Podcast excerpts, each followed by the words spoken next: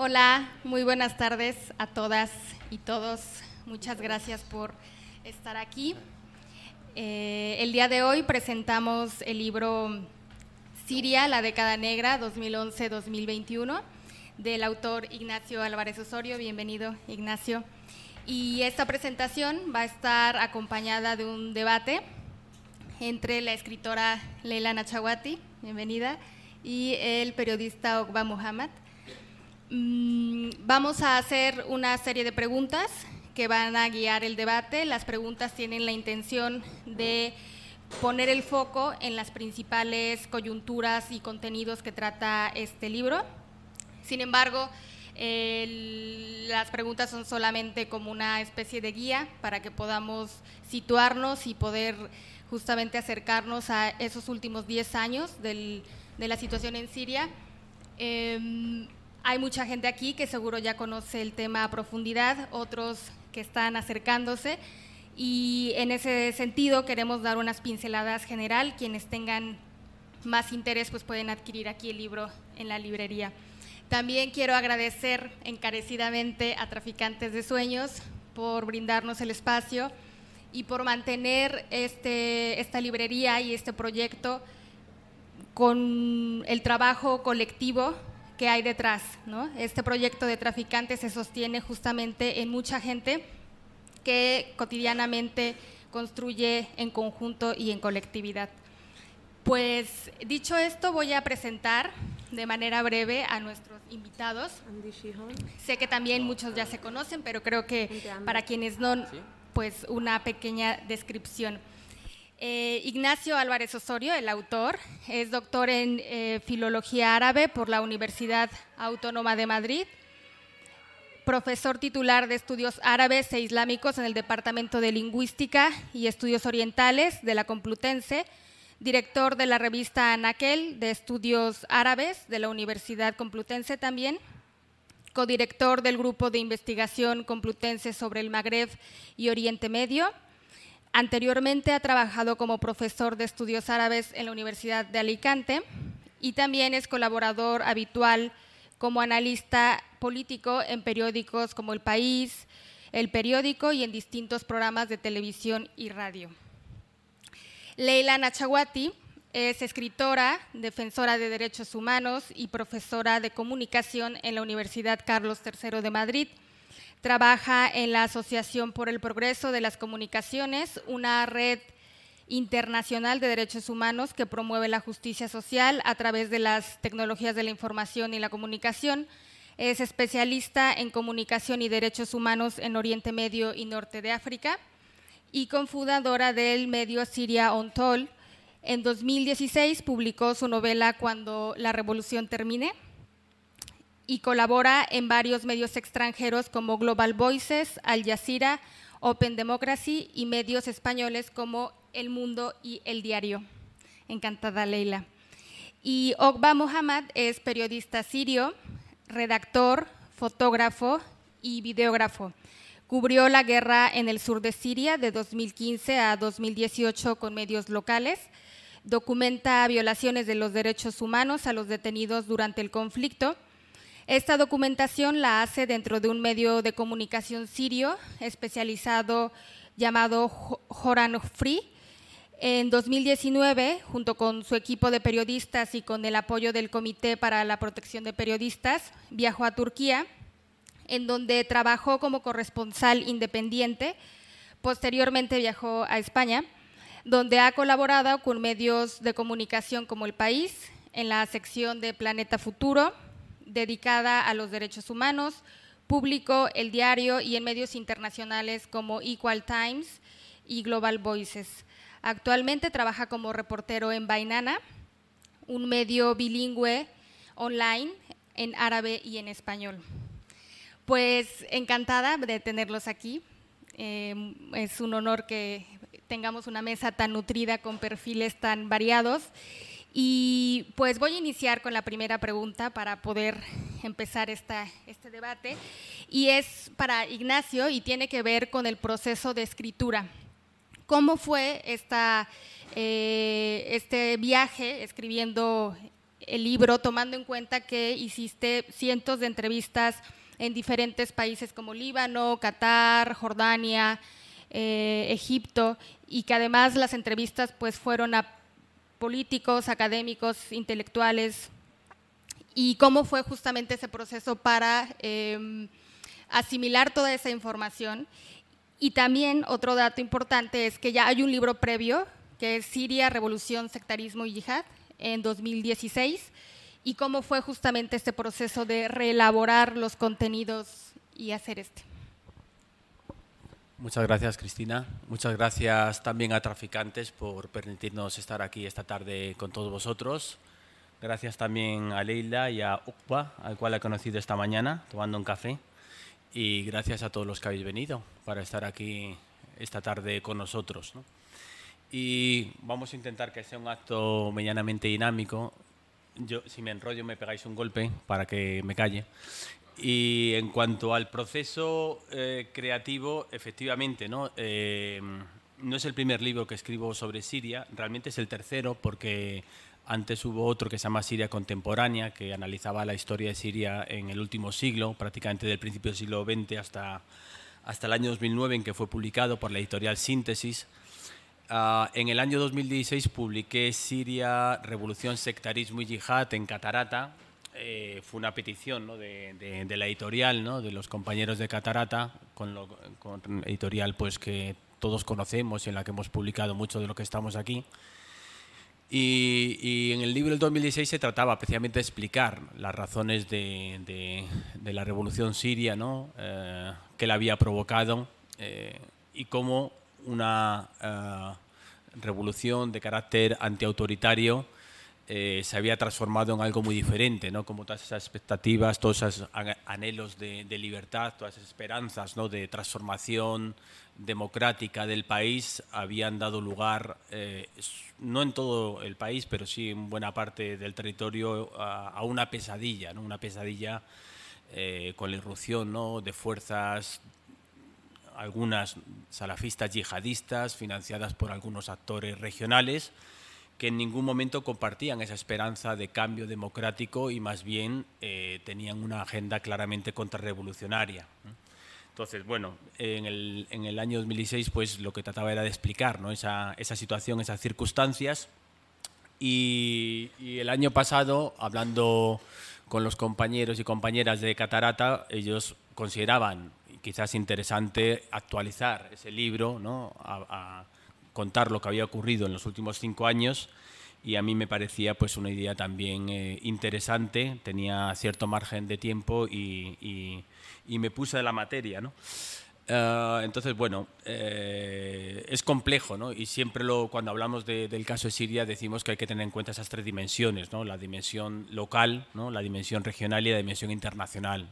Sin entender y sin abarcar las tres es muy difícil, ¿no? Comprender lo que ocurrió en Siria porque es bastante complicado, bastante complejo, incluso muchas veces para los propios especialistas en la materia nos resultaba muy difícil de comprender eh, algunos cambios, algunas transformaciones que estaban teniendo lugar sobre el terreno. Y, tampoco me voy a extender más, pero sí que me gustaría hacer referencia a lo que has mencionado, ¿no? que, yo creo que es muy importante ¿no? conocer el terreno. Eh, yo viví en Siria dos años, dos años y medio, ya soy muy mayor, viví a mediados de los años 90. Le decía a que él no había nacido probablemente a año 94, 95 y 96 estuve allí. Eh, todavía eh, estábamos en la dictadura de, de Hafez al-Assad, ¿no? del padre de Bashar al-Assad. Eh, y eso fue pues, una experiencia pues, claramente muy edificante, aunque la verdad es que mm, tampoco nos enterábamos demasiado bien lo que ocurría en el país, ¿no? porque había una férrea censura, no se podía leer prácticamente en ningún libro de historia de lo que estaba sucediendo en el país. Justo ayer me enviaba mi, buen amigo Bernabé López García, catedrático emérito de la Universidad Autónoma de Madrid, una carta que le escribí en el año 94 y decía, decía, oye, yo creo que me voy a volver a España. Digo, porque es que aquí no me entero de nada de lo que está pasando y no hay libros y la gente no quiere hablar de política porque tienen realmente mucho miedo. ¿eh? Si les hace pregunta de política, tienen mucho miedo. Y le decía, yo creo que me voy a volver a España para poder trabajar sobre Siria porque en Siria no puedo. ¿no? Imaginémonos cómo era y le decía expresamente, dice, si te hablo con tanta franqueza es porque sé que esta carta va por, por correo diplomático, ¿no? Se enviaba directamente desde la embajada y no pasaba por las por los servicios de inteligencia sirios que obviamente leían ¿no? todo lo que escribíamos los, los pocos extranjeros que vivíamos allí. ¿no? Y yo creo que es muy importante tener esa dimensión ¿no? Eh, de, interna de Siria también, por supuesto, la dimensión regional ¿no? y lo que he intentado hacer ¿no? con esos viajes a terreno, a Egipto, a, a, Líbano, a, Jordania, a Turquía y a Qatar, que está un poquito más lejos, pero es importante porque en Qatar ¿no? es donde están muchos de los grandes opositores sirios. ¿no? Entonces es importante eh, para hablar con ellos ¿no? Eh, ese contacto directo. ¿no? Y no voy a enrollar más porque es que si no... Eh, buenas tardes en realidad es muy difícil vivir en dos sitios, que voy a empezar un poco... Porque ahora mismo, por ejemplo, en esa hora hay una concentración en, en la plaza de Callao sobre lo que pasó en Melilla la semana pasada. Y nosotros como periodistas que estamos siguiendo la situación, hoy hemos sacado un reportaje sobre el caso de Melilla en la revista Bainana. A quien no conoce la revista Bainana es el primer medio de comunicación bilingüe en árabe y en español lanzado por periodistas refugiados en, en España. Entonces, bueno, muchos compañeros quieren venir a, esta presentación y no podían por el caso de, Melilla. Entonces, solo quiero mencionar esto que es muy complicado cuando trabajamos, cuando estamos en un país eh, y hay una situación urgente como la de Melilla y también seguimos la situación en Siria al mismo tiempo vivimos en dos sitios y seguimos dos situaciones. Bueno, quería que lo dijera él porque me dijo antes, acuérdate de mencionar algo de Melilla y mm, a mí me, impresiona, eh, pero esto lo, comentamos más adelante si os parece, eh, la conciencia eh, y la visión global que tienen, que tienen personas que vienen de un contexto muy local, de una situación en la que era muy cerrada, pero a la vez el proceso revolucionario que han vivido y que normalmente queda sepultado por todas las lógicas geopolíticas, les ha hecho tener una mirada muy consciente de todo lo que les rodea, en la que identifican muy bien cuáles son eh, las cuestiones que están en juego, de derechos humanos, de libertades, y saben identificarlas inmediatamente. Yo aprendo muchísimo de ellos. Estoy muy contenta de estar entre, entre vosotros dos. Em, es muy importante que se siga hablando de Siria y, sin embargo, sabemos que mm, cuando los conflictos se, prolongan en el tiempo, pasan a ser enterrados y sepultados por la inmediatez de otras cuestiones. Ya estamos viendo con Ucrania que se va, a pesar de que es un tema eh, eh, prioritario para las potencias europeas y occidentales, aún así se nota ya la fatiga a medida que el conflicto se va enquistando en el tiempo. Hay interés mediático, internacional, solidaridad. Los primeros meses, em, ofertas de apoyo a la población que huye, pero luego hay enseguida una fatiga y un, y un deseo de que, de que, las cosas cambien, em, como si la población fuese responsable ¿no? de que se prolongase en el tiempo. Entonces, eh, es importante, contra corriente, contra todo pronóstico, continuar hablando de Siria Em, Nacho lo, hace, eh, lo hacía cuando, cuando, no era, eh, cuando no estaba de moda, lo siguió haciendo cuando dejó de estar de moda otra vez. Y para mí lo más destacable en sí de que haya un libro así en un momento contracorriente en el que Siria ya no está en la agenda es que em, tiene una amplísima bibliografía en árabe de autores árabes yo he leído montones de libros sobre el mundo árabe en la que no te encuentras un autor árabe. Libros sobre Egipto en la que no te encuentras un analista egipcio mencionado. Son siempre especialistas que hablan de, pero nunca hablan con, nunca escuchan a. Entonces, lo que hace Nacho siempre es beber de todas estas fuentes, que, porque conoce el idioma, conoce el contexto, conoce las claves, y luego tiene también la humildad de escuchar y, de, estar, y de estar atento. Em, entonces, eh, me, me, parece fantástico tener el apoyo, digamos, de un, de un formato académico, eh, porque, bueno, comentaba, comentaba la compañera em, que, que Nacho es doctor, pero desde ayer es también catedrático. Anteayer. Anteayer. Entonces, bueno, estos son cargos que al final son, son nombres y son cosas burocráticas que ya sabemos que tienen la importancia que tienen, pero es muy importante tener dentro de la academia, a niveles de peso, a personas a las que les importa lo que está ocurriendo en sitios que no suelen importar a nadie. Y cuando miramos al sur del Mediterráneo, ahora estamos viendo con todo esto de la cumbre de la OTAN, em, estoy oyendo al, ministro Álvarez hablar del sur del Mediterráneo como el flanco sur y se refiere eh, y habla con, líderes de la OTAN que son mucho más lejanos culturalmente, eh, geográficamente, que están en la otra punta del mundo y con intereses mmm, muy diversos a los que, a los que digamos, nos unen aquí y habla del Mediterráneo como si no fuese nuestro, ¿no? O sea, habla de nuestro Mediterráneo, de nuestra norte de África como el flanco sur, ¿no? Con ese desprecio que quienes luchamos por hablar desde el Mediterráneo y que el Mediterráneo sea un lugar de prosperidad en el que el norte no puede avanzar si no avanza al sur. Queremos reivindicar que se hable desde el nosotros y que el nosotros no es España y Estados Unidos, el nosotros es esa cuenca del Mediterráneo que necesitamos si queremos seguir prosperando juntos. Entonces, tener ese apoyo de la academia y a la vez ser conscientes de lo importante que es escuchar a quienes han vivido esto en primera persona, porque estamos rodeados de personas eh, refugiadas, pero las personas refugiadas no son solo personas refugiadas, son muchas más cosas, tienen muchas aristas. Las personas refugiadas, además, no son solo víctimas pasivas, son agentes de transformación en, en sociedades que estamos viendo muy cambiantes en el contexto de un Mediterráneo que, que, que, se quiebra y que se desgarra por muchos puntos y que para entender lo que está en juego en este, en este contexto en el que estamos es mucho menos importante mirar a Estados Unidos que mirar a los países vecinos, que nos dan mucha información de tendencias que avanzan y que nos afectan. Entonces, tener a personas como, como Okba, que además de tener su corazón en Siria, su mirada en Siria, está pendiente de las personas con, su medio bainana y por sí mismo. Está pendiente y me cuentan a mí que hay eh, cientos de personas argelinas en situación de calle malviviendo en las calles de Madrid. Yo no era consciente de que había tantas personas argelinas atrapadas entre distintos eh, eh, temporeros que se quedan esperando el siguiente proyecto y se quedan en la calle sin nada.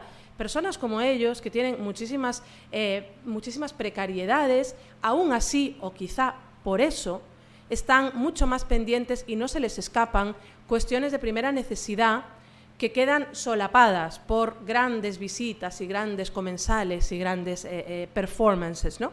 Entonces, eh, la mirada de las personas refugiadas no es solo una mirada que recibe asistencia, es una mirada que aporta de forma activa y que, además de haber vivido una guerra, han vivido procesos revolucionarios, han vivido procesos de autogestión, han vivido procesos de organización, han vivido procesos asamblearios que ayudan mucho a entender cómo podemos continuar avanzando sin depender tanto de las decisiones institucionales o de las instituciones de los estados-nación, que muchas veces no tienen respuesta a todos los problemas y a todos los retos a los que nos enfrentamos. Así que yo, personalmente, estoy deseando escucharte.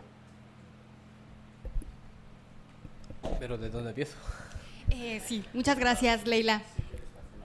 Eh, Sí, sí, sí. Sí, pues gracias Leila por el, el, tu intervención y me gustaría que Okba, si desea comentar algo añadido a lo que Leila nos ha compartido y si no, eh, un poco retroceder en el tiempo eh, y saber un, las motivaciones que llevaron justamente a la población en el 2011 a manifestarse y a salir a las calles, un poco para situarnos. Eh, la intención de este libro también es hacer un recorrido en esa década conflictiva y difícil y creo que regresar un poquito al 2011 solamente para tomar esos destellos que nos pudieses compartir.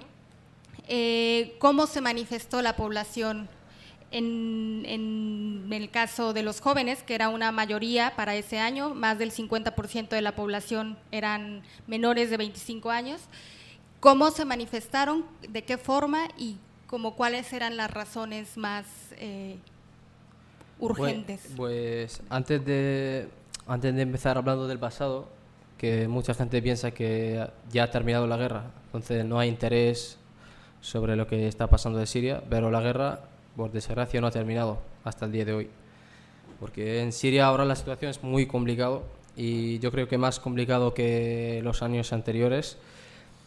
Porque en el sur de Siria, por ejemplo, en mi ciudad, Dara, eh, que es la ciudad donde empezó la revolución en 2011, existe asesinados. Asesinados eh, desde 2018. ¿Qué pasó en el 2018? Pues antes del 2018 la ciudad estaba controlada por la oposición eh, y desde cuando empezó, desde cuando entró Rusia a Siria en 2015, pues eh, ha empezado una estrategia para tomar eh, el, control de todas, todas las ciudades que fuera del control del, régimen sirio y, de las milicias de Irán y las milicias que, que, lo ha traído el régimen sirio de todo el mundo. Eh, esta estrategia, pues, em, separar las ciudades, ¿no? Hacer, por ejemplo, si una, eh, si norte de Siria, por ejemplo, la ciudad de Idlib, que es la cosa es muy caliente allí, pues hacer un acuerdo en Idlib, acuerdo de paz, como vosotros en nuestros, vuestro sitio, nosotros en nuestro, y luego, por ejemplo, atacar en Damasco, ¿no? Para que no todas las ciudades hacen presión a Rusia o, al régimen.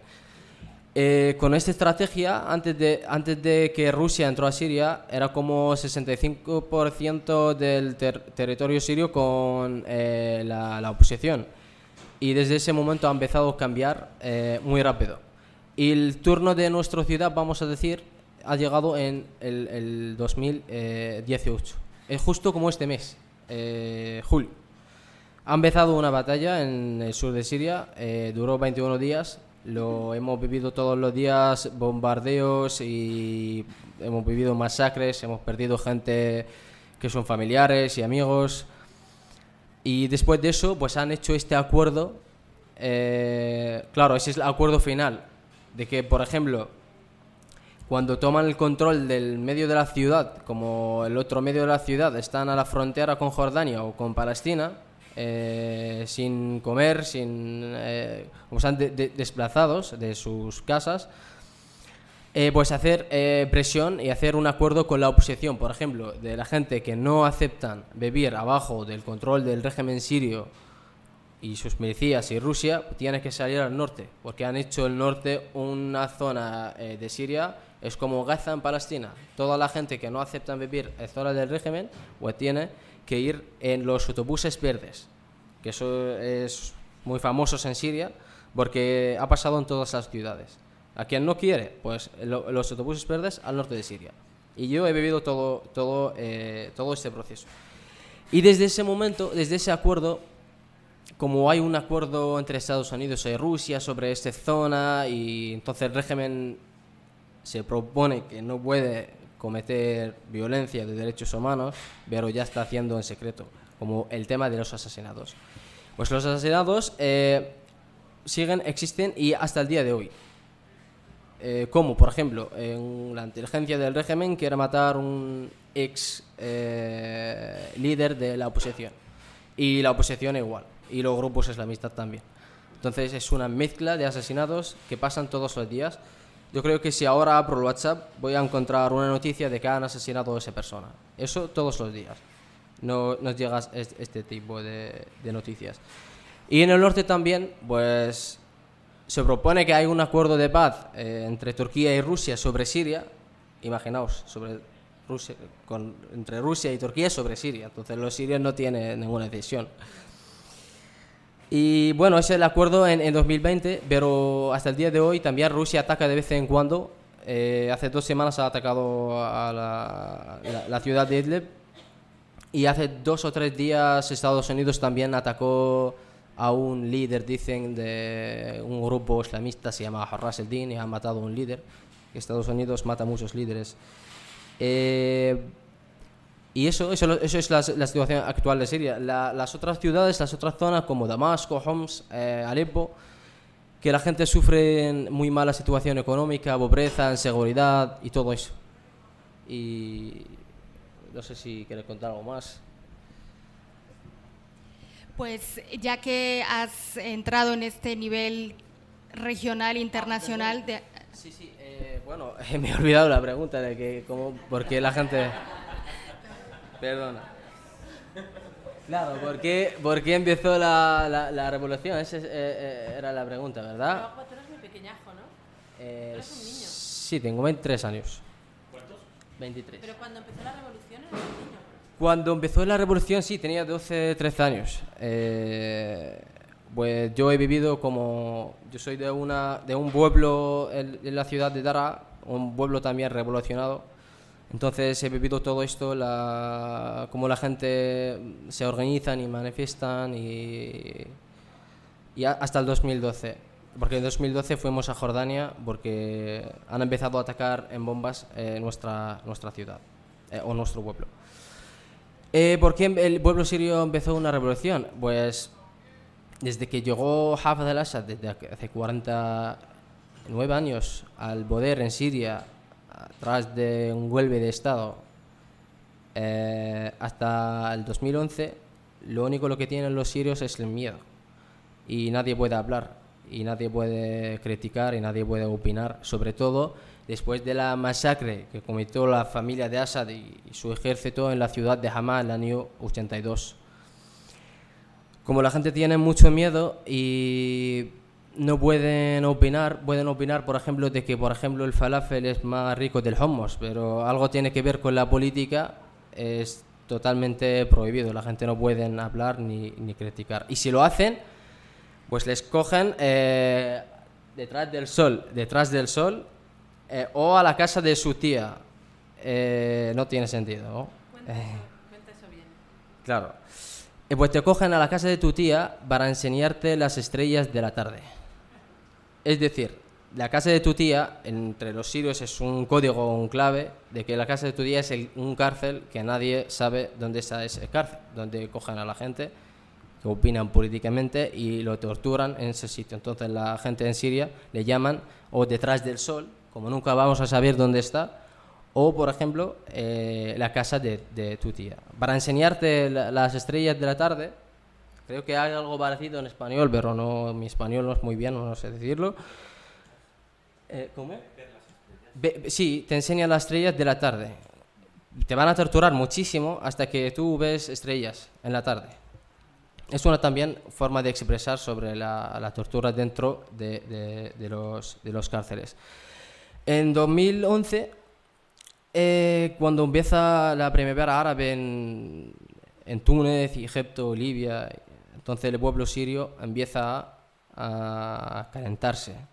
Y en marzo, como empezó, voy a contar un poquito de detalles, como empezó de- de- desde nuestra ciudad, Dara, eh, ¿qué pasó? Pues unos niños en la escuela han escrito a la pared, eh, ha llegado tu turno, doctor. Doctor se refiere a Bashar al-Assad, el presidente del país, que es doctor, dicen. Eh, y claro, es, es de todo, porque es comandante del ejército, doctor, no sé qué, ¿sabes? Es, de todo. Como Franco también. Era- eh, Claro, claro. Entonces, la, eh, la inteligencia, el servicio de inteligencia ha, ha cogido a estos niños a los cárceles y han torturado a los niños y como cortar, eh, lo han cortado las uñas de arrancado los, de los niños. Y después de esto eh, las familias de estos niños eh, fueron a pedir a sus niños. Y fueron a un líder que es el, el líder del, del Amn al-Askari, de la, de la fuerza de seguridad Sí, de los que se llama, sí, Hafez Najib, es el primo de Bashar al-Assad.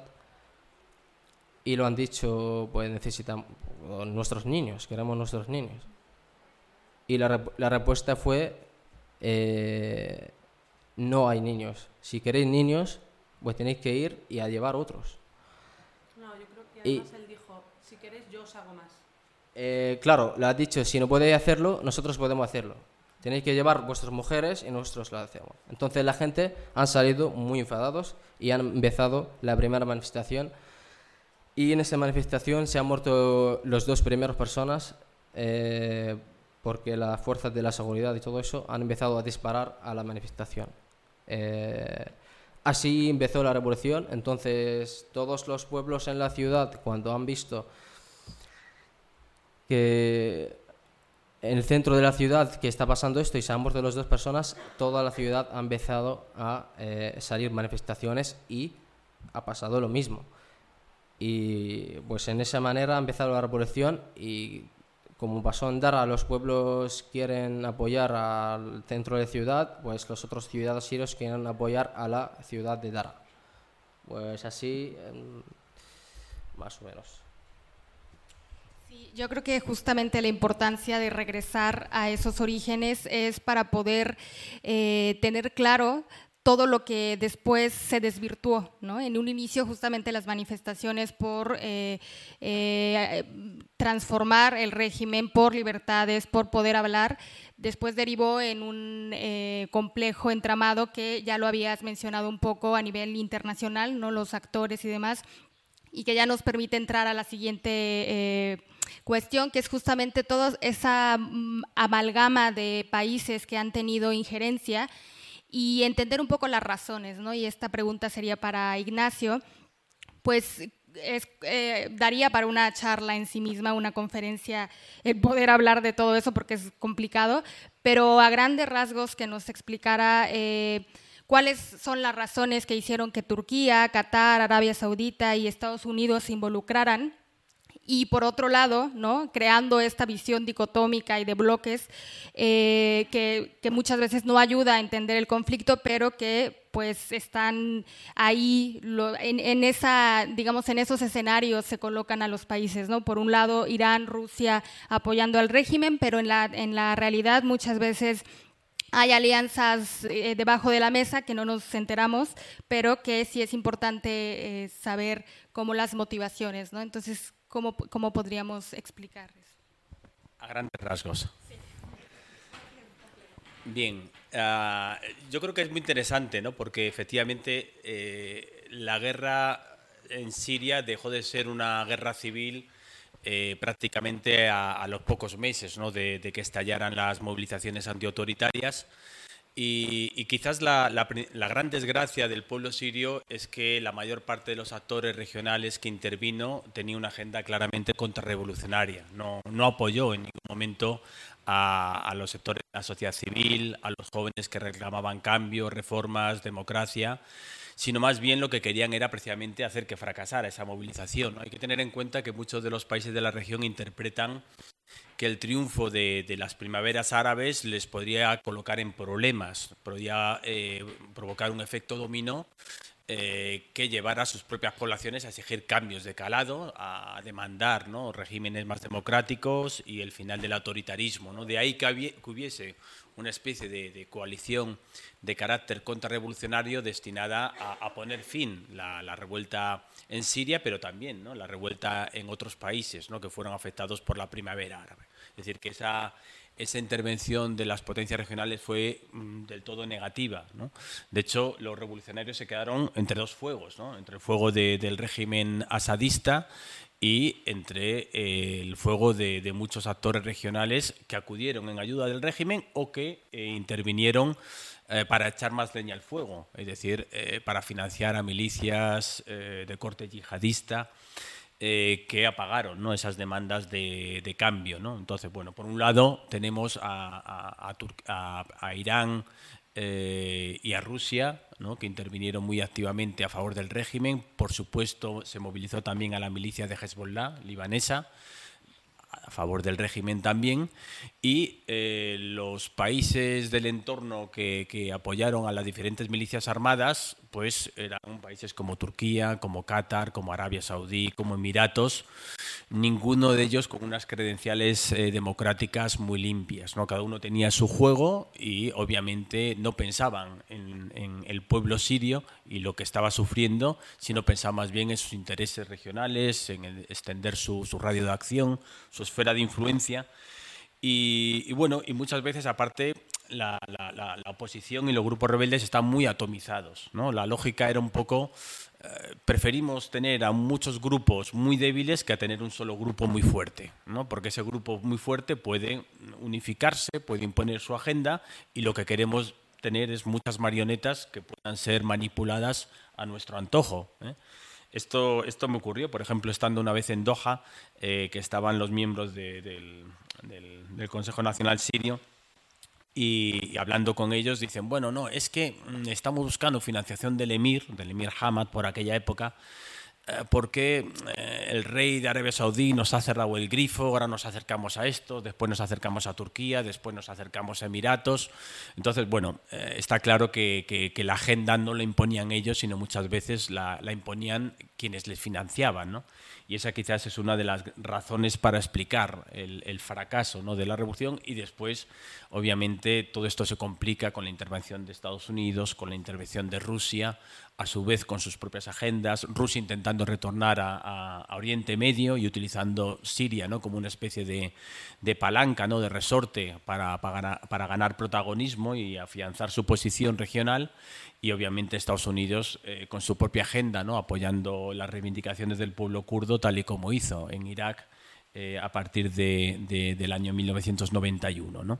Entonces, bueno, ya digo que a partir del año 2012 la, guerra ya deja de ser civil y es una guerra claramente regional con muchas cosas en juego que nunca sabremos probablemente, porque las negociaciones se hacían por debajo de la mesa y muchas de las cosas que estaban ocurriendo sobre el terreno, pues eh, no las conocíamos y todavía hoy en día siguen quedando fuerzas turcas, fuerzas rusas, fuerzas iraníes, eh, fuerzas de Hezbollah, fuerzas chiíes, ¿no? Hay grupos pakistaníes, ¿no? Con presencia en el país. Incluso en Homs, ¿no? y en otras partes del territorio y fuerzas estadounidenses en la zona del norte en apoyo teóricamente de los de los kurdos y esto ya digo poner de acuerdo a todos estos actores es lo que hace tan complejo ¿no? la, la, solución eh, porque no el, el, apoyo de todos estos actores no ha estado pues de alguna manera equilibrado no Rusia yo creo que ha sido pues mucho más eh, activa en su apoyo que por ejemplo Estados Unidos ¿no? Estados Unidos nunca tenía un plan claro de, de, de, de sustitución del régimen mientras que el régimen de, de, Putin pues sí que tenía claro ¿no? que tenía que salvar a toda costa ¿no? al Assad ¿no? Eh, a cualquier precio, ¿no? empleando en muchos los casos las mismas técnicas que está empleando hoy en día en Ucrania. ¿no? Eh,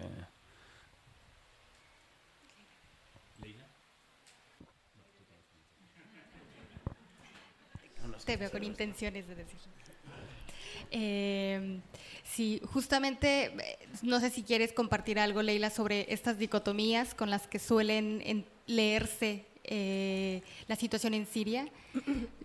Justo eh, de repente caemos en prejuicios, ¿no? al leer o al acercarnos a ya sea Siria o cualquier país de la región escuchaba una de las conferencias que diste en otro, en otro lugar y enumerabas una serie de, elementos que creo que serían interesantes que los trajeras a colación. Sí, yo creo que la palabra que más he dicho desde 2011 es dicotomía. Em, es verdad que lo, trabajo también con mis alumnos en, la Carlos III em, y ellos cuando, cuando terminamos la cuando terminamos el curso siempre me dicen que, les parecía que Siria era un ejemplo muy extremo y lo vivían como ajeno, pero es verdad que las claves que podemos leer en Siria nos dan la medida de cosas que avanzan, de tendencias que avanzan en el resto del mundo. Entonces, lo que pasa es que están llevadas muy al extremo, muy al extremo más grotesco en cuanto a impunidad, en cuanto a conflicto entre cuestiones geopolíticas y locales, en cuanto a injerencias, en cuanto a represión, pero ver cómo funcionan estas tendencias y cómo se representan también mediáticamente nos ayuda también a dar un paso atrás y ver si eso está ocurriendo, aunque sea en menor medida, en cómo vemos los conflictos o las relaciones eh, con otros países. Entonces, eh, esto de las dicotomías pues es algo que se hace mucho cuando el norte mira al sur. Em, cuando nos miramos a nosotros mismos, cuando miramos la situación en el Estado español o, en cualquier contexto cercano, em, siempre vemos muchos matices, muchas capas identitarias, eh, cuestiones sociales, políticas, económicas. Es decir, nadie pensaría que puede entender lo que ocurre en España ahora o lo que ocurrió en España en los años 30 apelando solo a cuestiones geoestratégicas. Todo el mundo entiende que hay que hacer lectura religiosa, que hay que hacer lectura eh, económica, que hay que ver quién estaba monopolizando los recursos, que hay que ver cómo era la situación de desigualdad económica, política, social, hay que ver cuestiones de género. Y sin embargo, todo esto desaparece cuando miramos al sur.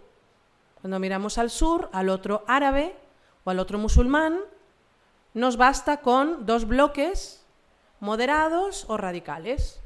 A saber qué significa esto, imaginaos que dividiésemos España, Europa en moderados y radicales, seguramente muchos de nosotros caeríamos en el saco de los radicales, y sin embargo hablamos de toda una población y de toda una región y de países enteros, dividiéndolos en moderados radicales. Barbudos, por un lado, o esta cuestión de que los árabes tengan que elegir, los sirios tengan que elegir, los egipcios tengan que elegir entre dictadura barbuda o dictadura de traje y corbata.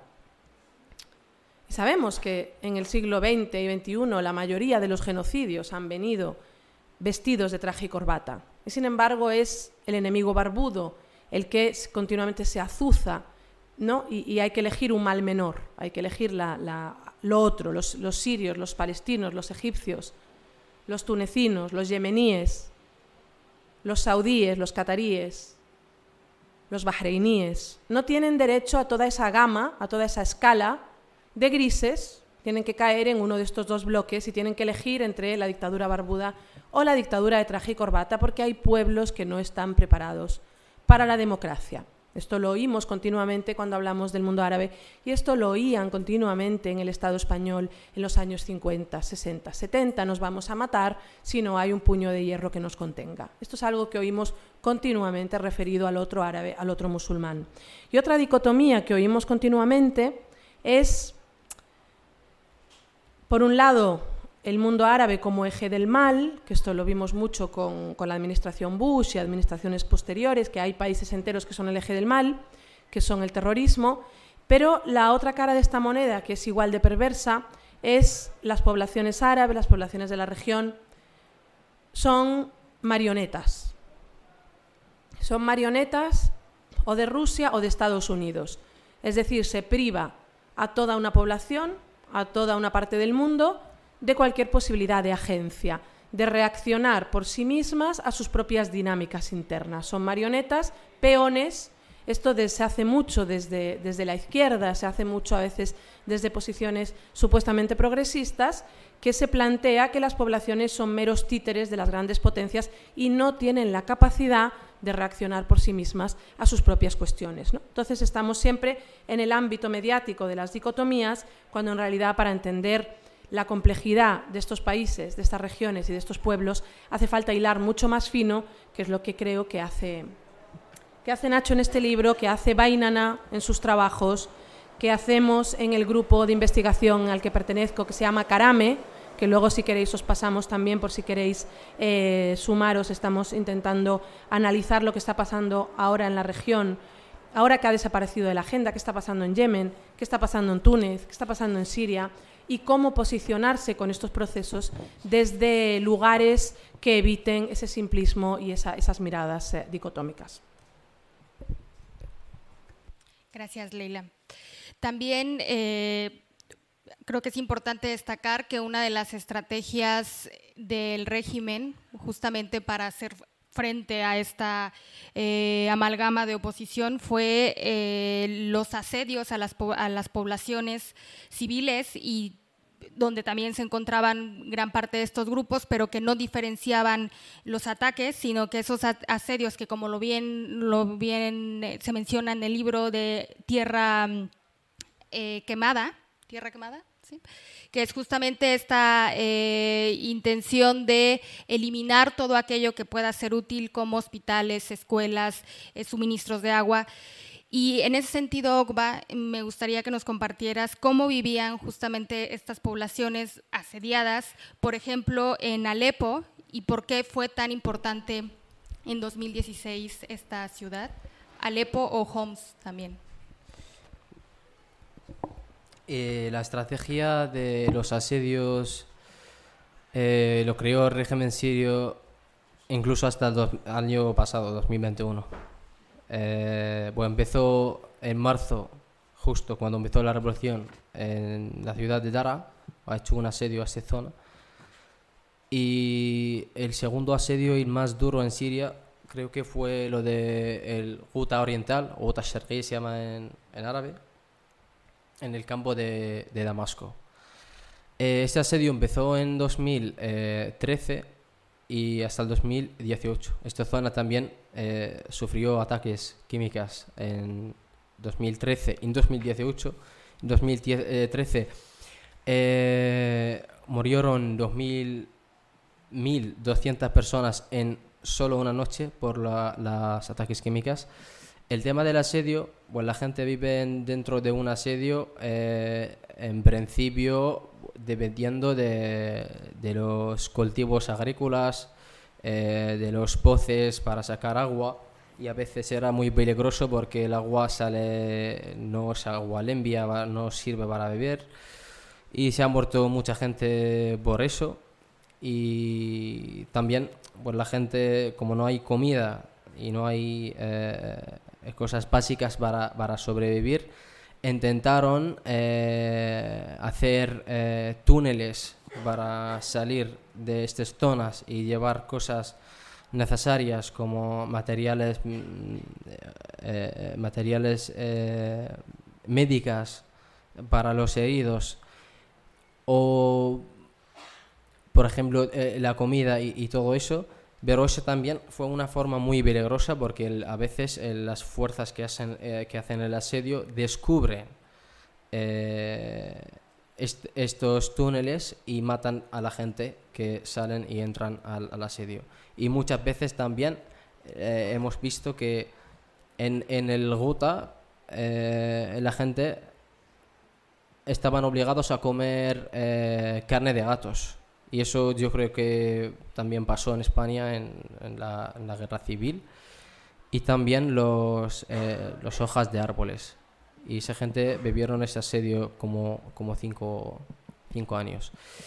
Y luego hay un asedio también, es muy duro. Eh, duró 700 días en la ciudad de Homs. Eh, y pasó igual como lo de, del Gota, de hecho, hay un documental que explica todo cómo vive la gente desde la primera persona en el asedio que está disponible en YouTube. Se llama Regreso a Homs, disponible en, árabe, tiene eh, subtítulos en español para quien le apetece verlo más con detalles. Y el último asedio fue el año pasado, 2021. Hemos informado Laila y yo. Eh, en la ciudad de Dara cuando en mayo había elecciones en Siria y como sabemos en Siria la gente tiene que votar al Assad obligatoriamente. Pero una zona de Dara donde empezó la revolución en 2011 no ha votado eh, para el Assad. Entonces como consecuencia de eso han hecho asedio a esta ciudad, duró como tres meses. Y bueno, hemos informado con mucho más detalles y fuentes en el diario.es, se puede encontrarlo, asedio Dara diario, eh, sale en la primera página en Google. Y pues así en, en, resumen, porque como no hay tiempo no, no, se, no podemos explicar todo 100%. Sí, quisiera también eh, traer ya hemos hablado mucho de oposición, pero de repente esa palabra tan genérica puede abarcar a muchos grupos muy diversos y que a veces resulta incluso complicado identificar quién es quién, qué intereses tiene detrás, cuál es su eh, modelo de vida ideal, ¿no? Y en ese sentido, Ignacio, ¿qué entendemos como oposición? ¿Es correcto seguir utilizando ese término para que de repente resulta hasta problemático, tan genérico? Bueno, precisamente por, por, el hecho de que existía un régimen dictatorial durante la época de Jafet el-Assad, durante años, no hay oposición, no hay partidos políticos, no existen, están ilegalizados.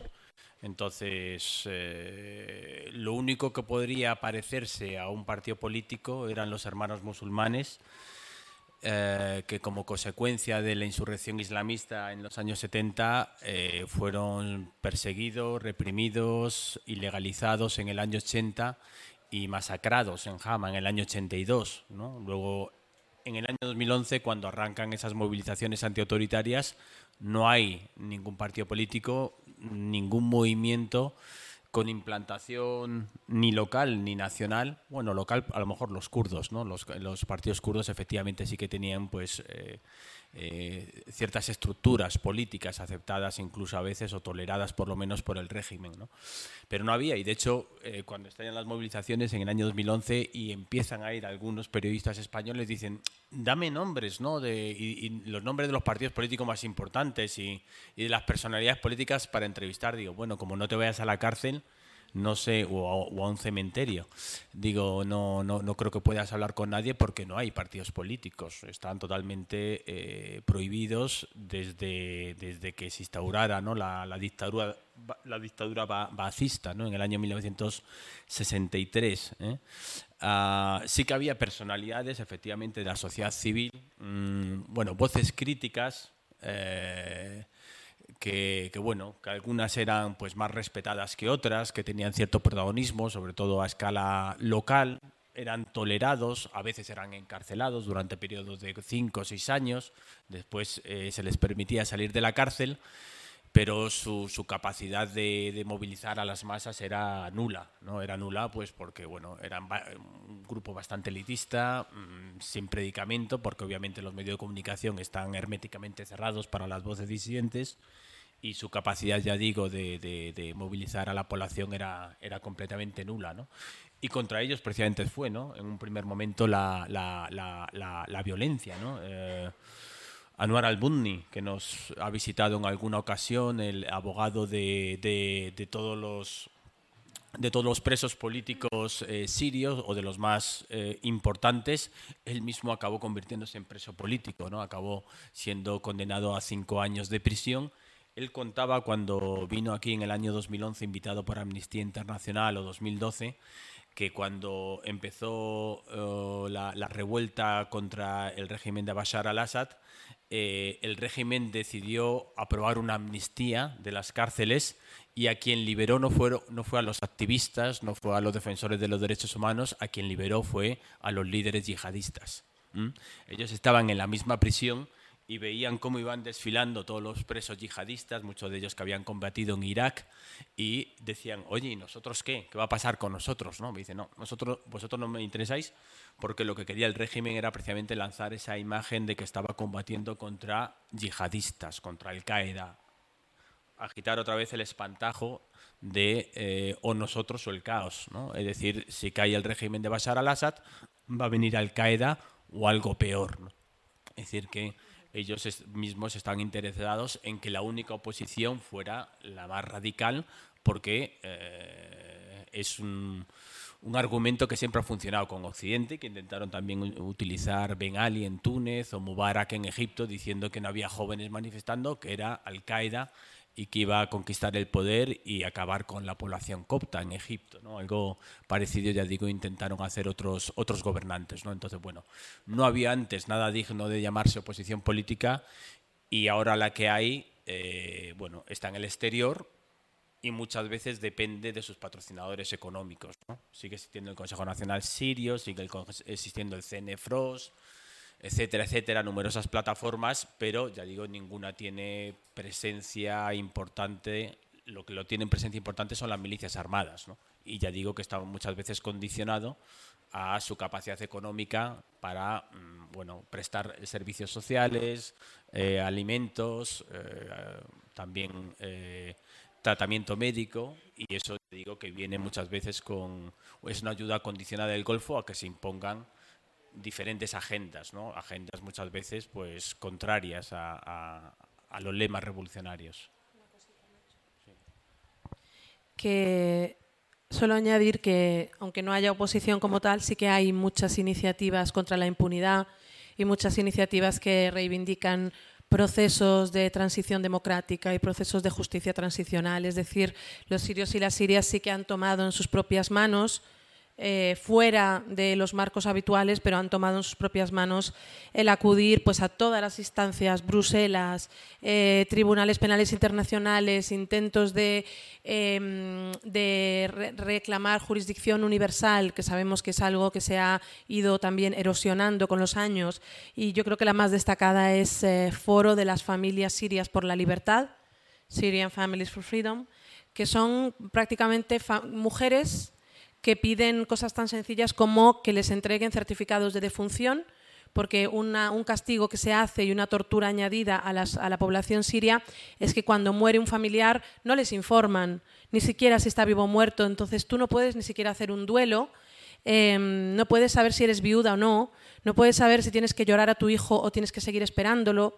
Entonces eso es una, es una, es una reivindicación básica y un derecho humano fundamental, ¿no? el derecho a saber qué ha pasado con tu gente y si están muertos o no. Entonces gente como Wafa, eh, Ali Mustafa, está todos los días reclamando información, la gente de Syrian Families for Freedom está pidiendo continuamente información y está pidiendo que se sepa y se presione internacionalmente para que se sepa cuál es la situación de los detenidos, algo que trabaja mucho a y que trabaja mucho Bainana y que está de número uno siempre en la agenda de la población civil siria es la situación de los miles, decenas de miles, cientos de miles, no se sabe ni cuántos, de personas hacinadas en esas, en esas cárceles que son campos de concentración a cielo abierto, que estamos viendo en, en el siglo XXI unos niveles de torturas. Amnistía Internacional habla de Em, matadero humano, se refiere a Siria como matadero humano, donde se tortura a escala industrial. Entonces, poner sobre la mesa en cualquier reunión sobre el futuro de Siria, entre Siria, Turquía, entre quien sea, poner sobre la mesa la situación de esos eh, eh, números enormes de personas que languidecen en esas cárceles. Em, sin que se respete ningún, ningún derecho humano y gente como Syrian Families for Freedom insiste continuamente en esto. Eh, dentro del libro se mencionan tres em, escenarios que hace falta prestar atención para imaginar un, futuro en Siria. Por un lado es Rojava, la zona del norte y este de Siria, en donde la población kurda y además otras poblaciones como árabes, asirios, armenos, armenios, siriacos están impulsando un proyecto de autonomía eh, con una democracia de base. Y lo que están produciendo ahí evidentemente puede tener muchas contradicciones con el resto hacia el régimen, puede haber bastantes... Eh, reticencias a una autonomía dentro de su territorio y enfrentan uno de los principales riesgos que es Turquía, que con sus milicias financiadas y aliadas pues ha ocupado, por ejemplo, la ciudad de Afrin desde el 2018 y demás intervenciones en 2016 y justamente después de los acuerdos de la OTAN pues se prevé una cuarta intervención eh, en la zona del Kurdistán y que tendría como finalidad pues desplazar a la población nativa y eh, si lo quiere hacer como en Afrin, pues crear una réplica de una colonia turca en esta zona en donde las poblaciones eh, pues están ahora viviendo y tienen sus autodefensas, que son esas autodefensas que justamente las IPJ y PY combatieron al estado, al estado Islámico en 2015. Ese es uno de los escenarios que nos pone el libro, el otro es Idlib, qué va a pasar con Idlib y la última es qué va a pasar con el Estado Islámico, si hay una eh, reorganización si hay una posible, un posible resurgimiento, tomando en cuenta también que, por ejemplo, el campo de Al-Hol está eh, donde se encuentran eh, ahí los ex militantes del Estado Islámico, pero que las células, se tiene registro que hay células activas que se siguen organizando, ha habido motines esos tres escenarios, ¿qué podemos decir de, mm, ellos? ¿no? Hay que seguir, eh, digamos, son focos rojos para imaginar un futuro en Siria. Bueno, lo que hay que decir también es que el, régimen a lo largo de estos últimos cinco años lo que ha cambiado sobre el terreno es que ha ido reconquistando. Okuba mencionaba antes ¿no? los célebres autobuses verdes Eh, lo que se llama la pacificación rusa consiste precisamente en rendir los focos rebeldes y la evacuación forzada de su población a la zona del norte, Idlib, que es la, única provincia, bueno, ya, ya ni siquiera en, su totalidad, sino la mitad, que controlan los grupos rebeldes. Entonces, bueno, uh, el régimen ha ido recuperando buena parte del terreno perdido, incluso en la zona de, la Rojava, ¿no? la zona del, del, Kurdistán sirio, eh, que estaba en, manos ¿no? de, las, bueno, de las IPG kurdas y poco a poco también ha ido ganando posiciones ahí. ¿no? Entonces, hoy en día, no sé exactamente el porcentaje, pero prácticamente el 80% del territorio lo ha recuperado el régimen y sus aliados, porque el régimen es cierto que está muy debilitado y depende sobre todo, como ha mencionado antes también Leila, de la contribución rusa y, de las milicias iraníes desplegadas, ¿no? sobre todo la Guardia Revolucionaria. Uh, entonces, los únicos dos bastiones rebeldes prácticamente son Idlib, por una parte, uh, donde además, ¿cuánta gente ha huido? Okba? Unos dos millones, ¿no? Dos millones y medio de personas casi del resto del territorio se han refugiado en Idlib, o más incluso, eh, de tal manera que es eh, no tienen escapatoria, no tienen a dónde ir. Si el régimen iniciara una ofensiva contra ese territorio y si Turquía persiste en cerrar las fronteras, pues serían masacrados. ¿no? Ese es el gran temor que tienen muchos desplazados internos sirios de que ya no hay ¿no? escapatoria posible porque prácticamente todos los países del entorno han cerrado las fronteras y para Turquía es un problema prácticamente ya de seguridad nacional. ¿no? Tiene una población de más de 3 millones de refugiados sirios y no puede permitirse, o eso dicen sus autoridades, recibir a dos millones más, porque esto colocaría en una situación muy delicada a, al, al, partido de Erdogan, que ha sido muy castigado en las últimas urnas, en las últimas elecciones. Recordemos que ha perdido tanto Estambul como,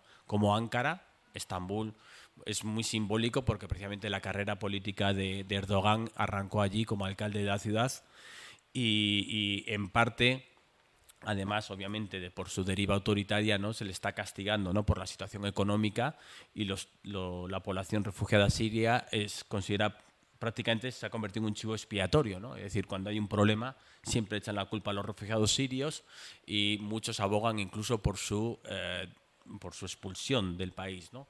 Y esto está relacionado con lo que mencionábamos antes, ¿no? con el Rojava y todas las ofensivas turcas que se ha hecho sobre la zona fronteriza, históricamente por cuestiones de seguridad, para que las milicias kurdas no controlen la zona fronteriza. Recordemos que las IPG son aliadas ¿no? de, de, del PKK, ¿no? un partido considerado terrorista por las autoridades kurdas. Y esas ofensivas son precisamente para romper la continuidad territorial de, de, las, las zonas kurdas. ¿Mm? Uh, el proyecto aparte explícito, porque lo ha señalado ¿no? alto y claro, ¿no? Eh, Erdogan es desplazar a cerca de dos millones de refugiados sirios a esas zonas eh, que controlan hoy en día las autoridades kurdas, en, el, en, la zona fronteriza con, Siria, pero en territorio sirio, ¿no?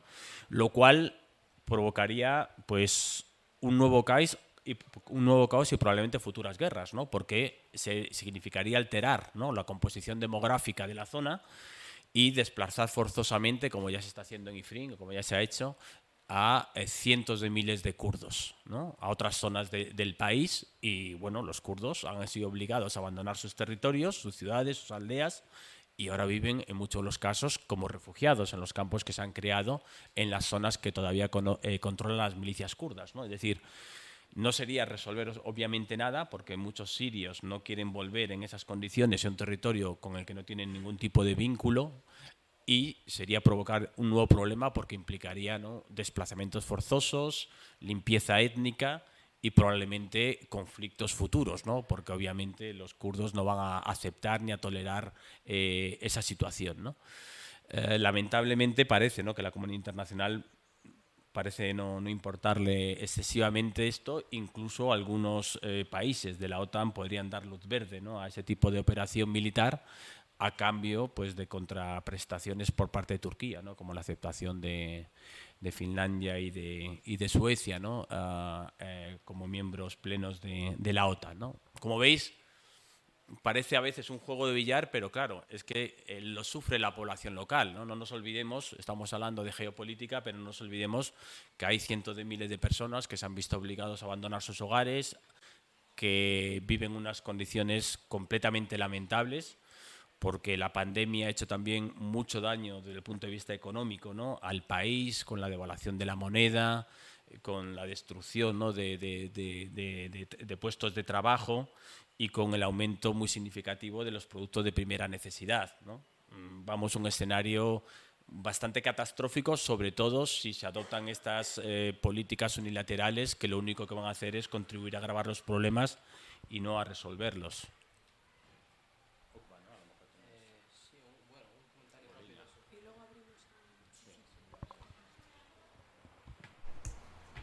Un comentario rápido sobre ah, el, último que ha hecho sobre el tema de Turquía y los kurdos. Turquía está haciendo una cosa rara, Turquía, porque quiere echar a los kurdos, eh, por ejemplo, lo que pasa en el, campo de Alepo y, el Hasaka y Qamisli y tal, para devolver a los sirios que son de otras ciudades o de otras zonas del sur de Siria a las zonas donde están los kurdos. Por ejemplo, si yo soy de una parte de Idlib, de la ciudad de Idlib lo ocupa el régimen y las milicias y Rusia. Y toda la gente de esa ciudad son refugiados en Turquía. Pero no echa a, a, quien ocupa la, la zona donde son los refugiados sirios y devolver los refugiados sirios a sus casas, sino eh, eh, pues otros. Eh, y eso para porque eso no puedo, no se puede hacerlo con Rusia. Si tiene un acuerdo con Rusia no puede atacar a las zonas donde está el régimen sirio. Pero como Estados Unidos apoya a los kurdos y muchas veces le envían las manos entonces Erdogan hace lo que quiere con, con los kurdos. Y hay una cosa última cosa lo del libro. Me llamó mucho la atención eh, cuando he abierto el libro a la primera página donde están los, eh, eh, los capítulos, que he visto frases, yo desde que llegó a España eh, siempre intentaba explicar a la gente, a mis amigos o a la gente que le interesan el, tema sirio, esos claves, lo que ponía Ignacio en esos en, la, en la primera página como por ejemplo la estrategia de la, de la, tierra quemada, el pueblo quiere la caída del régimen, eh, la Siria de los Assad, la Siria de los Assad, es como nos enseñaban las escuelas, la Siria siempre es solo de los Assad, si no, pues es un problema. Y también los términos, ¿no? Llama a cada colectivo en su nombre y, por ejemplo, el ejército sirio libre, el Nusra, el Estado Islámico, el tal porque muchas veces los medios de comunicación internacionales sobre España generalizan y ponen, em, eh, eh, ponen términos como, como, como ha hablado Leila antes, ¿no? Como o rebeldes o terroristas o no hay no nombran a los colectivos en sus nombres y así la gente no va a entender nunca el conflicto en Siria o la guerra. Eh, pues solo eso. Y bueno, me parece importante nombrar los colectivos y, explicar quién apoya este colectivo y para qué, ideología tiene, qué objetivo tiene, para que la, gente entienda. Pero si siempre habla así o así, o rebeldes o terroristas, y el gobierno sirio, pues entonces es muy complicado. Bueno, pues, ¿hay alguna pregunta o algún comentario?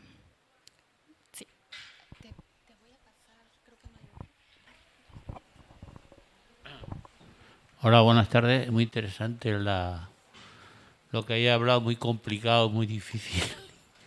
Entonces quería preguntaros, la primavera de los países árabes ha influido en, voy a ser muy breve, ¿no? ha influido mucho en la, revolución este, del levantamiento con Hassan y si la, la dictadura hubiera, o sea, la guerra civil en Siria la internacionalización del conflicto ha complicado más la situación porque hay mucho interés y no, no deja, no deja que, el, eh, que, el proyecto de paz avance y después la, la, oposición es una vergüenza, pero que no, hay intereses no va a avanzar nunca eso. Y después la, la oposición no ve una oposición, perdón, no ve una oposición política que la hay, pero no está unificada y que dé paso inteligente. Y después, además, es verdad, estoy de acuerdo contigo en que los grupos armados hace pacificación, es como si fueran los señores de la guerra parecido a Afganistán, que no Afganistán, que es totalmente distinto. Y, después lo que has dicho de los hermanos musulmanes, eso fue en la época de, de, Nasser, ¿no? En la época de Nasser. Sí, exacto. Ya para terminar es, eh, ¿qué, qué, proyecto hay ahora de paz en, en, en Siria? Y si es posible, si no hubiera internalización del conflicto, porque es muy grave lo que dices del Kurdistán. Kurdistán debería ser un país unificado, pero había intereses y se diseñaron mal las la fronteras, nada más. Muchas gracias por, por haberlo. Cogemos más y así las contestamos a la vez. Hmm.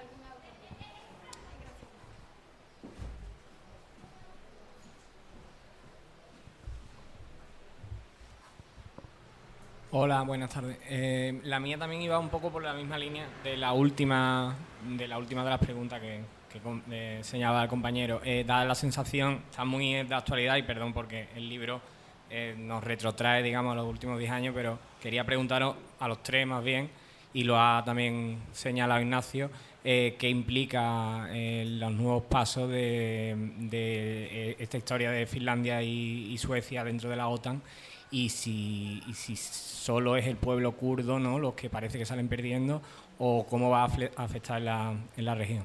Gracias. Ahí, ¿no? Jaripaca. ¿En qué época más o menos o qué año apareció el partido ese nacionalista apoyado por el régimen que hace alarde una simbología que, que se parece a la de los nazis alemanes, que llevan unas banderas con... ¿Cuál, cuál? Un partido mm, nacionalista sirio. No, no, no. Uno así eh, más radical, bueno, más radical en su simbología. Es como tipo nacional bolchevique o nacional socialista, algo así. Como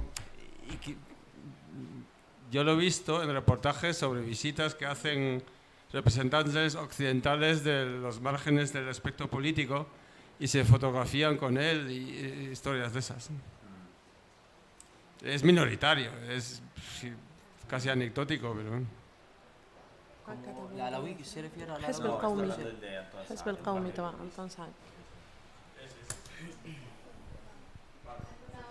Paca, ¿no? ¿Tu Paca querías? Primeramente, muchas, muchas gracias por vuestras intervenciones, por lo valioso de... Paca, acércate más que no. Por lo valioso de lo que nos estás transmitiendo. El libro no se oye.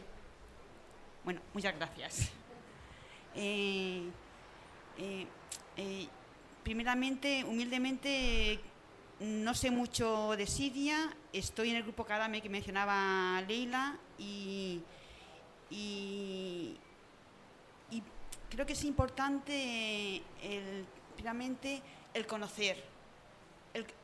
o sea, partir del saber y del conocer. Y el conocer, lo, decía Leila y Ogba, tiene que ver con conocer a las personas, a los testimonios que hicisteis o hicisteis o la revolución, ¿no? Eh, para conocer, creo que eh, partir, de, partir de una mirada geoestratégica, o política, para mí es bastante confuso y me desorienta y me genera mucha incertidumbre y mucho vértigo, porque parece ser que este mundo eh, está abocado a la destrucción total y a, lo peor. Mirando a, lo que pasó en Siria en el 2011, nos llamó la atención qué pasaba en los pueblos árabes, ¿no? Eh, estas, estas, es, esta, este, este gran mensaje de pacificación. O sea, ¿por qué tantos pueblos con tantas ideas y tan distintos se unieron? Para mí la, pacificación es un encontrarse como un pueblo único. Y para mí también lo vi como una, una esperanza de que el mundo podría cambiar, porque los anhelos y las esperanzas de muchas personas estaban en las plazas. Para mí, digo, ahora el mundo tiene una posibilidad de cambio. Y para mí eso, es lo que, lo que constituye una revolución. También veían las pancartas libertad, justicia y dignidad. Y, y, a mí la pregunta que se me viene con todo esto que estoy conociendo de lo que hiciste en Siria, que creo que nos tenéis que, contar mucho, mucho más, ¿no? Es preguntarme, no como decías tú, qué va a pasar en el futuro con Siria, qué va a pasar en el futuro con la humanidad. Y la pregunta que me viene es, no qué hacemos, sino qué somos. Y lo que somos yo creo que tiene que ver Mm. con el partir de, de lo más humano, ¿no? Mm. ¿Qué somos y cómo podemos identificarnos con las personas que han muerto o han, o han sido asesinadas en el muro de Melilla? ¿Y qué pasa con las personas que estamos viendo en el planeta? O sea, ¿qué somos como humanidad? Para mí la pregunta es esta. Mm. Gracias.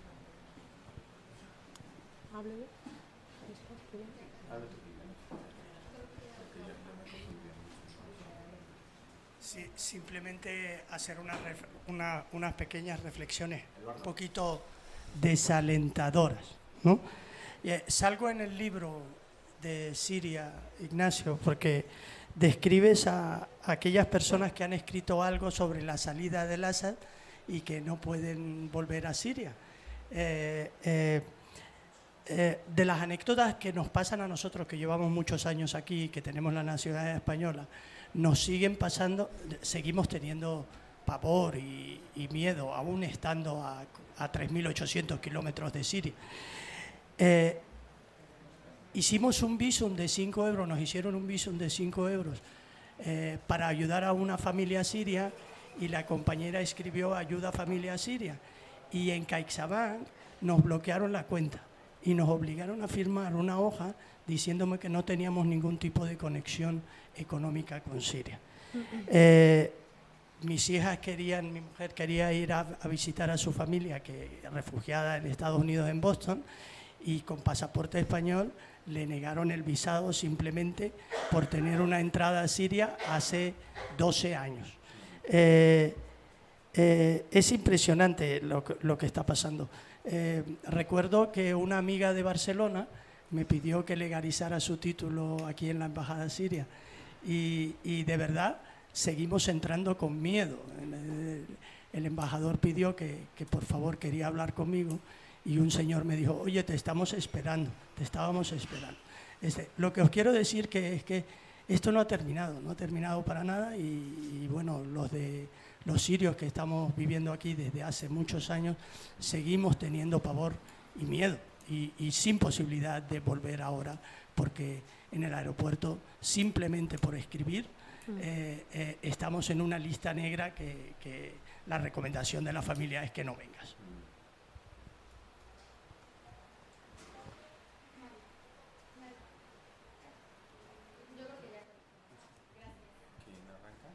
Yo puedo decir así un par de cosas y, y si queréis retomáis, continuáis. Que yo he tomado notas, que soy buena alumna. Tú estás ahí, vamos. Sí, sí. Em, quería solo, bueno, daros las gracias por, por participar, por comentar y, y mm, Paca, gracias por plantearlo en clave de humanidad, porque yo creo que eso es lo que ha faltado. Creo que no se ha abordado lo que ha pasado en el sur del Mediterráneo desde una mirada eh, de qué valores humanos se estaban defendiendo ahí, sino que se ha hecho una lectura otra vez en claves identitarias, en claves religiosas, en claves sectarias, en claves geopolíticas que no bastan para entender que es que esta gente que no ha conocido un derecho humano en su vida estaba hablando un lenguaje de derechos humanos. Y eso es tremendo, eso es tremendamente valioso. Y creo que falta todavía mucho mirar a esos procesos y tratar de entenderlos. Igual que creo que todavía ahora em, nos falta mucho para entender lo que pasó con la Revolución Española del 36, porque quedó sepultada por todas las lógicas políticas y geopolíticas.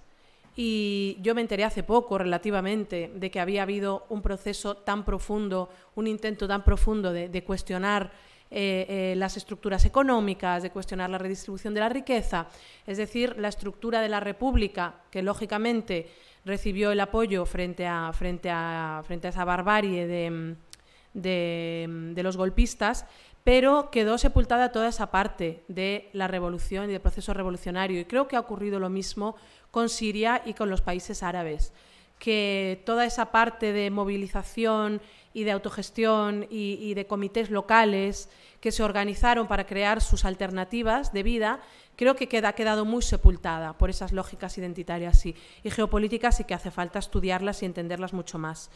Em, luego, comentabais varios compañeros también del, Kurdistán, es que lo interesante de la, de la experiencia kurda en Siria que a mí particularmente no la conozco en profundidad, pero tengo amigos de brigadas internacionales que se han, vivido, se han ido a vivir ahí, a mí me interesa menos el Kurdistán y me interesa más la confederación eh, que se ha formado en el norte de Siria, eh, confederación de comunidades de alguna manera lideradas por la población kurda, pero en la que conviven población kurda con población árabe y, y lo que se cree y lo que se sostiene desde esta confederación del norte es que un Estado como tal va a ser una fuerza opresiva, como lo han sido otros estados en, el resto del mundo. Entonces ellos plantean una confederación en la que se respeten las distintas realidades de la población, eh, donde puedan hablar su lengua, porque recordemos que en todos estos países, incluido Siria, se prohibía hablar kurdo,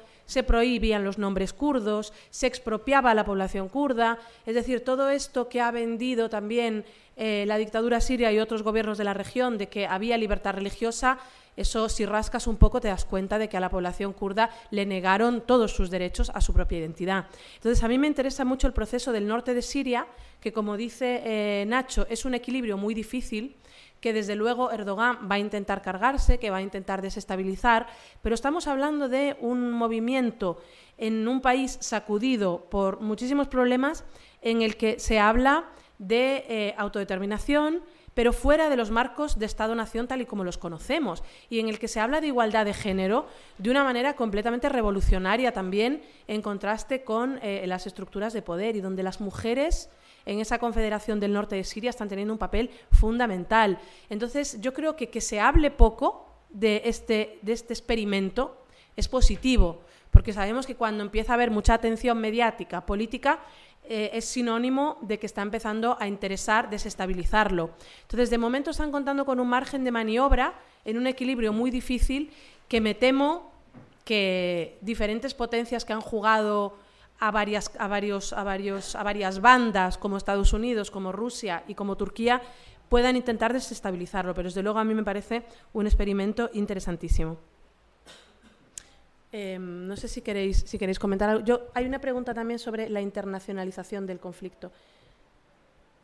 Y si, y si habría triunfado la revolución si no hubiesen intervenido las potencias internacionales. Preguntaban por ahí.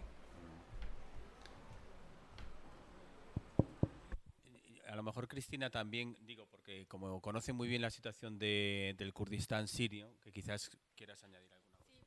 Sí, eh, concuerdo. ¿Se escucha? Sí, concuerdo con lo que comentas, Leila, que justamente eh, ahora.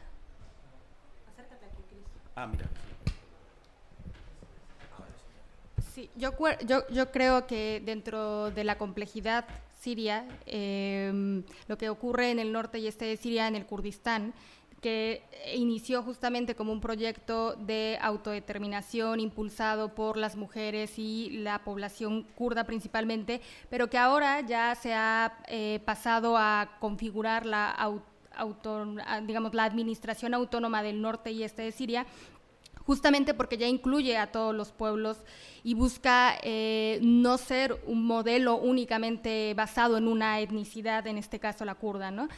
justamente como lo comenta Leila, este modelo de confederalismo democrático, esta idea, esta crítica al Estado-nación como el principal eh, promotor de, las identidades nacionales que tanto daño han hecho a la región. Y en el caso de los kurdos, pues que lo han vivido mediante la, marginal, o sea, la marginalidad de, de sus derechos, la exclusión, el ostracismo político que han vivido por décadas. Entonces, lo interesante de esta, de esta experiencia que se está fraguando ahí, a pesar de las, los continuos ataques de Turquía y del embargo por parte del gobierno regional de Kurdistán y de toda la, complejidad, eh, el impacto de la guerra en el resto del país, lo interesante es que justo eh, están trabajando en colectividad, están impulsando desde las asambleas, están generando eh, organización diferente, una otra política, ¿no? que desde los movimientos sociales eh, en diferentes países podemos identificar ¿no? como ese otro hacer, ese hacer comunidad de otra forma. ¿no? Y yo creo que esa parte utópica que parece ser, ¿no? que, de repente podemos decir, bueno, y eso se va a poder lograr, pues justamente ellos, ellos y ellas y todas las comunidades de esta región están trabajando eh, y actuando y hablando en gerundio, ¿no? Están haciendo, están caminando y justo en ese hacer eh, la autocrítica, que es una de sus principales ejes, el TECMIL, ¿no? que es esta autocrítica que constantemente se hacen como movimiento, tanto el movimiento de mujeres de Kurdistán como eh, toda la autoadministración, la administración autónoma, es justamente para detectar ¿no? esas dificultades, esas contradicciones que puede haber en todos los movimientos y más en un contexto de conflictividad como es eh, la región y decir que lamentablemente el, peligro en el que se encuentra, eh, por, por ejemplo, Afrin, Afrin es muy emblemático, era un cantón eh, liberado que tenía un proceso de autonomía muy fortalecido, las mujeres están, una de las digamos, eh, bases del modelo o de la propuesta de esta autoadministración es la ecología, ¿no? una forma de relacionarse diferente con la naturaleza la eh, liberación de la mujer, que literal es liberación en términos de pasar a formar parte de todas las estructuras, de todas las instituciones, de todas las formas de hacer vida, ¿no?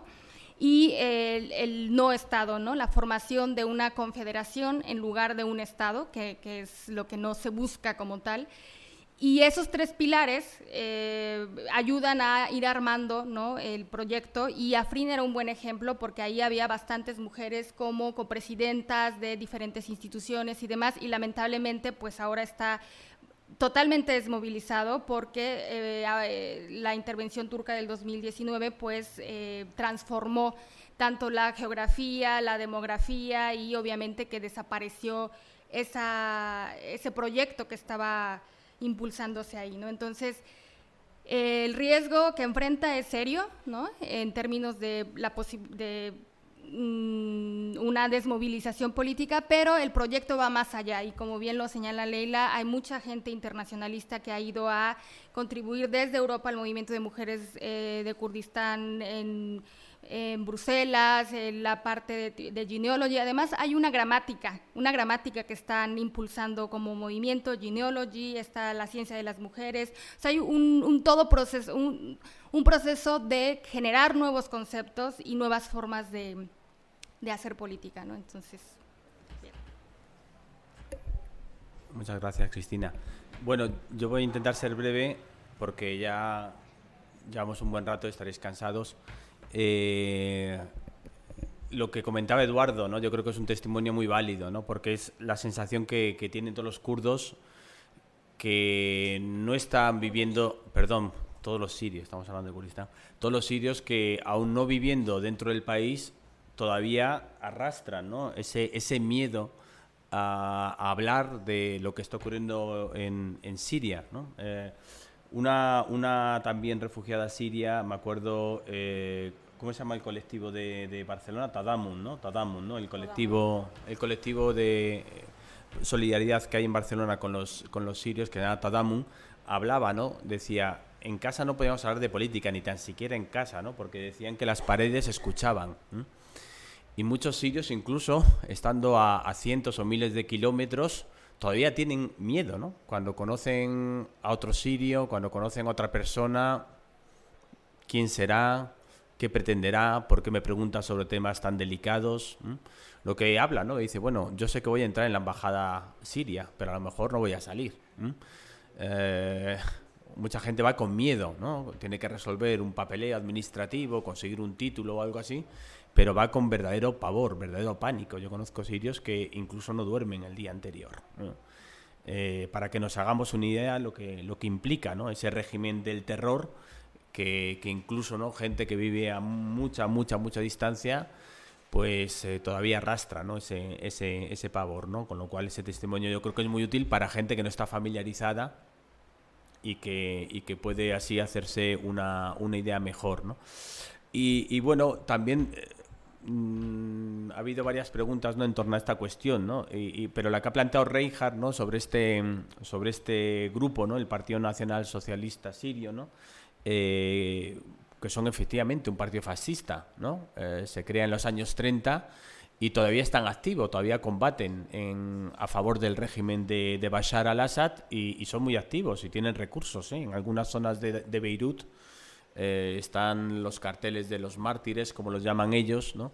Eh, por todos los lados, ¿no? Es decir, que todavía siguen siendo, pues bueno, un, un, actor importante. Yo creo que no tienen representación parlamentaria en Líbano de hace muchísimo tiempo, ¿no? Pero bueno, que es un actor que todavía cuenta. Y bueno, nos sirve para retratar cómo se vende el régimen sirio, ¿no? Porque es cierto que entre muchos sectores de la izquierda todavía hay cierto romanticismo, ¿no? Bueno, es un régimen nacionalista, sirio, socialista, que combate contra Israel. Bueno, eh, es una leyenda, podríamos decir, urbana, que podría a lo mejor tener razón de ser en los años 60, ¿no? En los años 70 quizás, pero que hoy obviamente no tiene ninguna base, no tiene ninguna base porque, bueno, eh, de nacionalista tiene muy poco. Es más, su principal aliado estratégico, recordemos lo que es Irán, una teocracia islámica eh, que persigue los derechos humanos y que, y que bueno, tiene completamente eh, perseguido ¿no? a, buena parte de, su población. Entonces, muy nacionalista árabe no parece, ¿no? No parece ese régimen. Y, bueno, también ¿no? se presenta como un defensor ¿no? de la causa palestina, ¿eh? cuando bueno, son quizás los grandes traidores de la causa palestina, ¿no? los que reprimieron, de hecho intervinieron en la guerra civil libanesa para machacar a los, al movimiento nacionalista palestino ¿no? y para aliarse con las falanges cristianas, las falanges de, de Gemayel que después perpetraron, no lo olvidemos, ¿no? La, masacre de Sabri Shatila en el año 1982. ¿no? Ellos mismos también tienen las manos manchadas de sangre ¿no? con la masacre del campo de refugiados de Tel Zatar en el año 76, ¿no? bajo eh, autorización expresa ¿no? del régimen de Hafez el-Assad. ¿no? Bueno, es decir, que ha intentado vender una imagen que no corresponde ni mucho menos con la realidad. ¿no? Es un régimen muy conservador, muy sectario, tremendamente corrupto defensor claramente del capitalismo de amiguetes, ¿no? porque casualmente las grandes fortunas del país son todos los primos del presidente, que son en realidad sus testaferros. ¿no? Entonces, bueno, quizás es interesante también combatir esa imagen ¿no? que, algunos sectores trasnochados de la izquierda española siguen ¿no? Eh, manteniendo a pies juntillas cuando en la práctica, eh, si se informan un poco, si se informaran un poco y leyeran algún libro. Y lo ultimísimo, lo ultimísimo, digo, para quien le aburra la geopolítica, yo soy consciente que es muy aburrida. Hay libros, ¿no? Tenemos un maravilloso libro de Leila, una novela, ¿no? Que se llama Cuando la revolución termine, que yo siempre recomiendo. Y tenemos también algunos otros libros, ¿no? Como el de Rafik Shami, ¿no? El de Sofía o El origen de todas las historias. Yo siempre me confundo, ¿no? Con el título, que también es realmente maravilloso y nos ayuda a comprender ese régimen de terror, pero desde una aproximación literaria y no tan árida como la geopolítica.